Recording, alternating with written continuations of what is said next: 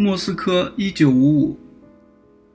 我们刚刚收到您和您妻子的签证，我们什么时候可以离开？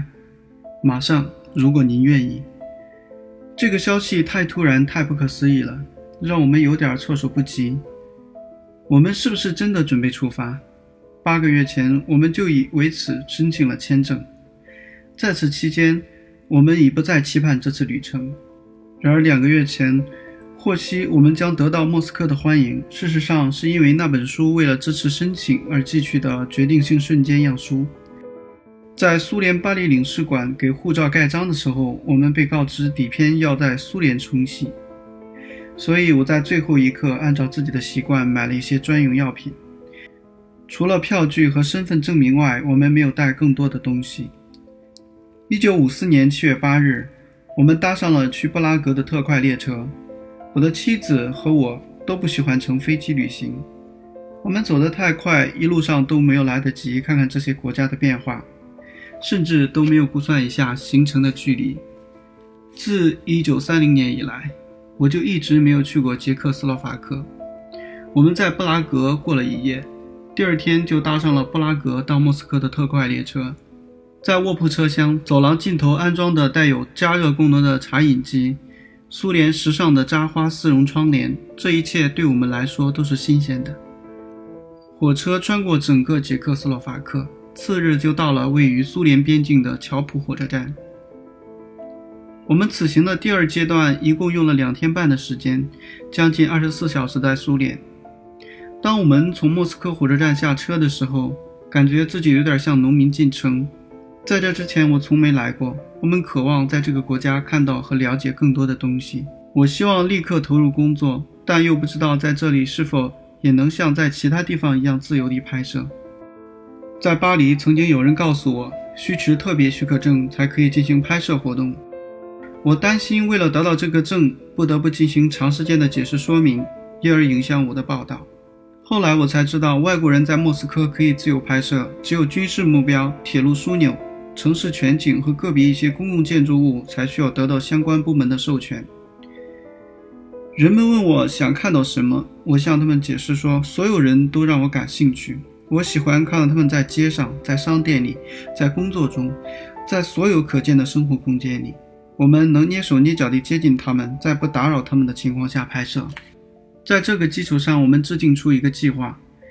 我们这种专业摄影师的拍摄方式在苏联不是很常见。况且妻子和我又不了解苏联，他们为我介绍了一位讲解员，他每天早晨到我们住的酒店找我们，然后带我们去那些之前已经选择好的地方。如果需要有相应的授权，他会负责这些事情，这对我们非常有益。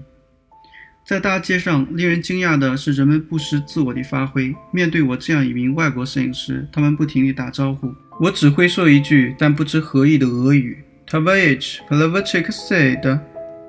当翻译同志向路人解释的时候，我一边礼貌地打招呼，一边继续工作。当人们注意到我的时候，我就停止工作。通过这种拍摄方式，在他们不注意的时候，我拍摄到很多努力工作和生活中的人。在我到达莫斯科以前，我已经看过很多表现苏联的照片。然而，我的第一个感觉却是发现惊喜。我寻找属于我自己的视角，而这个主题很少有人涉及。因此，我试图拍摄莫斯科人的日常生活以及人与人之间的关系。我知道这些图像是片段的、不完整的，但对于我来说，他们是通过我自己的视角发现并呈现的。回到巴黎，我对被问及的问题极感兴趣。有些事情就像从后视镜里看到的那样，距离和差距将我们和我们刚刚离开的国家分离开来。有时我没有机会给予回答，在有些人问。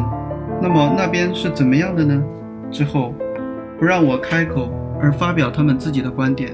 另外，在一声“天哪，您从那边回来”之后，可以察觉到一阵尴尬的、让人产生不适的沉默，就好似我们在家中餐桌上谈论一个棘手的问题时一样。一九五五年，复笔。我不是经济学家，也不是建筑摄影师，而只是一名新闻工作者。我注重思考，关注生活。第一次旅行的十九年后，我希望再次回到苏联。事实上，没有什么比通过其自身对照更能揭示一个国家的真相。抓住它们之间的差异，尝试着发现持续的线索。相机不是回答这件事情为什么会这样的合格工具，确切地说，它只是为了唤起注意，并且在最好的情况下以自己的直观的方式进行询问和解答。因此，我已经习惯到处游走，去追寻客观的偶然性。一九七三年。